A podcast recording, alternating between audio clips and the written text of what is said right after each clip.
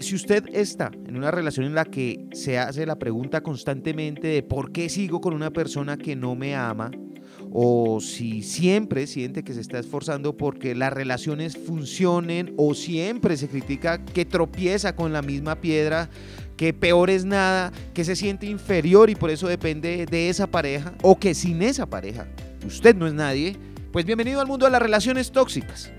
Ese es nuestro tema en este episodio. Manual de supervivencia, libérate de las relaciones tóxicas. Bienvenidos todos, soy Lewis Acuña y están escuchando Libro al Aire.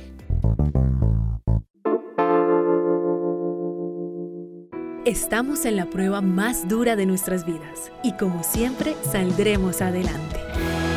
Cuidémonos usando el tapabocas y lavándonos las manos para volvernos a abrazar. Todo va a estar bien, síguete cuidando. Estamos construyendo la Medellín Futuro, Alcaldía de Medellín. Libro al aire. Psicóloga, sexóloga, abogada, terapeuta de pareja, magíster en filosofía del derecho y en derecho público, especialista en derechos humanos, constitucional y en derecho administrativo y doctora en resolución de conflictos y en ciberbullying con enfoque psicojurídico. La doctora Carmen Larrazábal Parodi que está presentando un nuevo libro. Doctora Carmen, bienvenida. Bueno, muchísimas gracias Lewis. Esta es una oportunidad bellísima de estar al aire con un libro maravilloso, sencillo, una prosa absolutamente deliciosa que muchas mujeres y hombres pueden llegar a disfrutar. Esto está muy bien eh, lo que aclara hombres eh, y mujeres porque dice supervivencia femenina. ¿También aplica para nosotros? ¿Lo puedo leer yo? Pero claro, tú eres un hombre evolucionado y los hombres inteligentes y evolucionados también leen acerca de las mujeres. ¿Por qué? Porque no solamente los tóxicos son ustedes, las mujeres también son tóxicas. Eso tiene que leerlo todo el mundo. ¿Es tan frecuente que existan relaciones tóxicas como para que se hagan necesarios este tipo de libros, doctora Carmen? Tan frecuente que de 10 son 12 las relaciones tóxicas. eso, es bastante frecuente. ¿Qué encuentro yo en este manual de supervivencia femenina o todas las personas que la están viendo y que quieren leerse el libro? Claro que sí. Miren, no se pueden perder de adquirir esto. Primero, porque está en un precio maravilloso. Segundo, porque usted lo puede manipular. Y tercero, porque en su interior van a encontrar 11 capítulos, aparte de la introducción y de las conclusiones, donde yo les hablo qué son las relaciones tóxicas, quiénes son los tóxicos o tóxicas, quiénes son los extremadamente tóxicos, porque eso hay que tenerlo también en cuenta. Ahí, ahí incluimos a los celosos, los infieles y los violentos, o las violentas, las infieles y las celosas, que somos muchos. Entonces, en esto vamos a encontrar la descripción de cada uno de estos tipos de, de, toxicidad y ahí está el ausente, el hijo de papi, el egoísta, el tacaño, el orgulloso, el vanidoso, el que nunca está. Ahí encontramos mucho, así que yo creo que podemos identificar a nuestras parejas en cada uno de estos o en uno mínimo. Hoy alguien me decía, ya lo encajé en una descripción de las que usted hace aquí, doctora Carmen, así que voy a seguir su consejo. Encontramos la descripción de cada personalidad, encontramos también el manejo que hay que darle y mis consejos al margen de la, de la lectura para que usted también pueda ser libre de una persona como esta. Doctora Carmen, ¿en qué momento una relación que pueda tener algún problema se tiende a convertir en una relación necesariamente tóxica? Bueno, las relaciones tóxicas, si nosotros advertimos desde el primer momento, hay un indicio. Desde que me invitan a salir, desde que hacemos el, el match, con, alguna persona o de que hacemos el blind date o nos hacen el blind date, pues ahí nos vamos a dar cuenta que el tipo no nos satisface completamente, que la chica de pronto no es que nos llene, pero, pero peor es nada. El peor es nada es gravísimo. Y ahí también está. Como también es grave el, ay, pero yo le amo, ay, pero yo creo que hay esperanza, ay, yo creo que lo voy a cambiar. Errores crasos en los que no debemos incurrir. O el, ay amiga, no me, porque voy a pagar mi teléfono, es que no me ha llamado hoy. Y ayer como nos vimos, yo me imagino que me debe llamar hoy. Mire, la chica prende el teléfono, apaga el teléfono, le manda a la amiga que por favor le mande un mensaje de prueba. No esperen esa llamada, esa llamada no se va a surtir. ¿Quién le mandó a pasar a las sábanas? Eso es así. Después no culpemos a los hombres. La culpa es nuestra por no saber tomar decisiones importantes y por no querer ver la realidad que las parejas hoy nos están mostrando. ¿Una relación puede ser una relación tóxica sin culpa? Sin culpa de ella o de él, sino que simplemente las cosas no se dan o no fluyen, quizá. No, el hecho de que no fluya una relación no quiere decir necesariamente que sea tóxica, Lewis. Una relación es tóxica y una relación es tóxica voluntariamente y conscientemente. Mucha gente me dice, ¿y qué tal que yo sea tóxico inconsciente? Bueno, si eres tóxico inconsciente, entonces a través de un proceso terapéutico yo te conduzco para que definitivamente entres y te des cuenta del daño que estás ocasionando. Así de sencillo. En la actualidad, doctora Carmen, ¿se ve más este tipo de relaciones? Porque uno lo escucha y está tan en boga, ahora todo es tóxico. La relación es tóxica, me llamó la tóxica, me llamó el tóxico.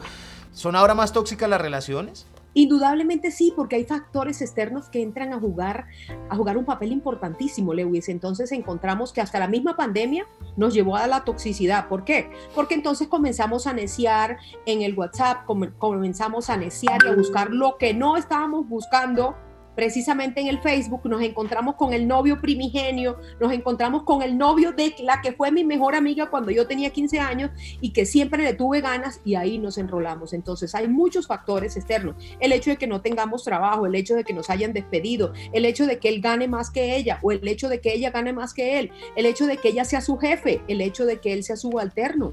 Entonces, todo este tipo de situaciones se solucionan y se resuelven también al interior de una relación de pareja. Por eso se dice que ahora todo esto, incluso la pandemia, incluso todo este tipo de, problemática social que estamos viviendo actualmente nos llevan a ejercer o una, una relación sana, una relación malsana o una relación tóxica. ¿Por qué? Porque encontramos aquí los que se enfrentan, porque encontramos los que están en pro del paro, porque mi novia me dice que me va a terminar si yo sigo marchando o mi novio me dice que si yo sigo con esos mamertos me va a sacar las maletas de la casa de él. Entonces todo ese tipo de situaciones nos llevan indiscriminadamente a llenar de toxicidad la relación y por eso estamos rompiendo. En el capítulo 11 usted habla, en este libro, doctora Carmen, de las opciones válidas y habla de la soledad como estilo de vida. Sin embargo, ¿uno puede ser tóxico con uno mismo? Claro, Lewis, eso es, eh, mire, esa es una idea primigenia valiosísima.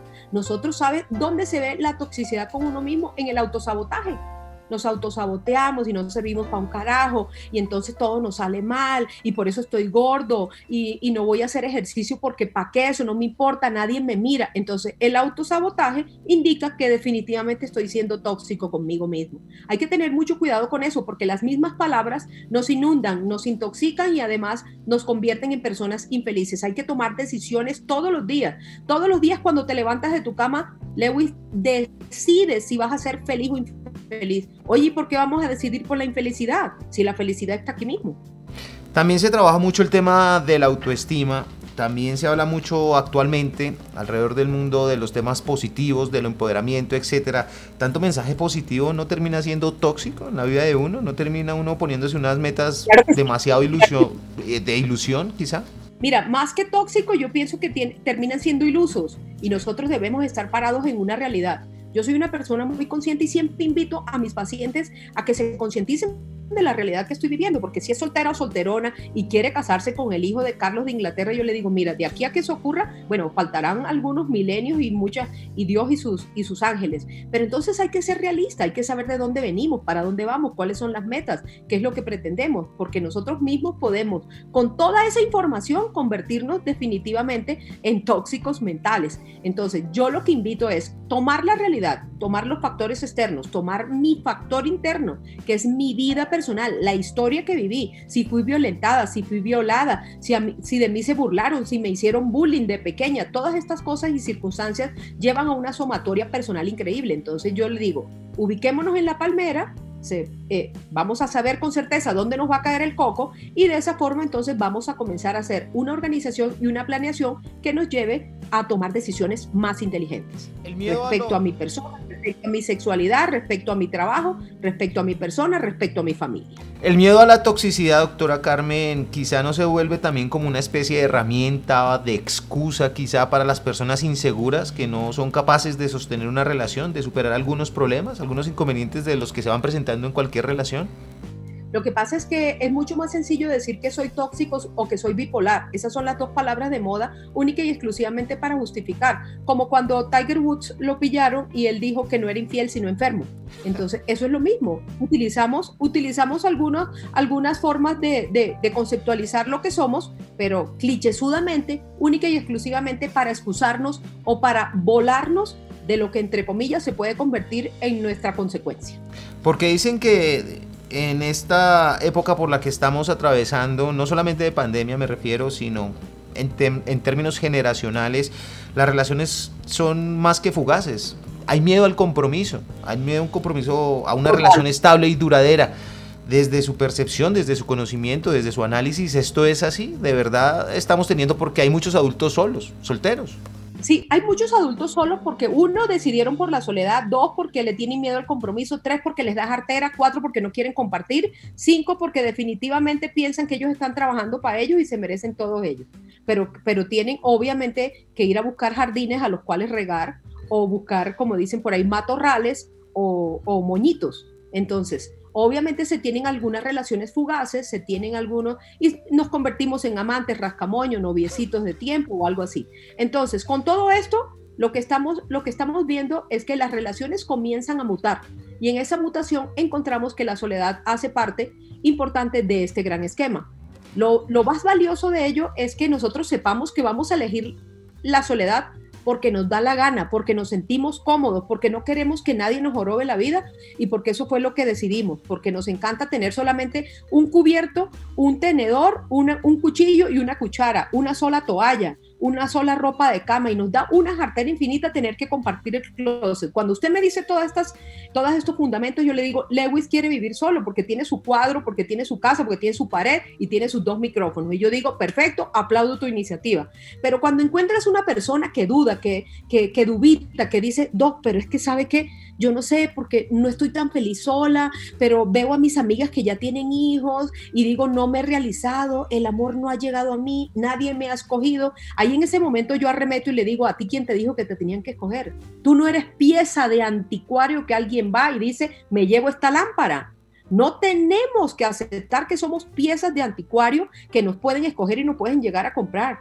Yo tengo, debo tener también la capacidad para elegir, debo tener la capacidad para saber qué es lo que quiero, qué es lo que me conviene y a dónde debo apuntar. Entonces hay que tener muy claro. Yo con los solteros empedernidos, que conozco muchos, y tú también conoces muchos, de los mismos que yo conozco, los respeto y les digo que chévere porque disfrutan su música, disfrutan sus deportes y lo pasan buenísimo. Pero cuando te estás quejando, que a veces las que más nos quejamos somos las mujeres, eso no quiere decir que no nos encontremos con el hombre lloriquetas, también nos los vamos a encontrar en consulta, pues obviamente vamos a darle también 6 a uno y media docena al otro. Exactamente. ¿Y en porcentajes eh, son más tóxicos los hombres o más tóxicas las mujeres? ¿Hay algún porcentaje, alguna cosa por ahí? Mira, yo te voy a decir una cosa. Eh, los hombres son más tóxicos, pero las mujeres somos más jodonas. Literal. No, no, no, que te decía que definitivamente ustedes son más tóxicos. ¿Sabes por qué? Mucha gente me decía, ay, no, pero ellos son buenos.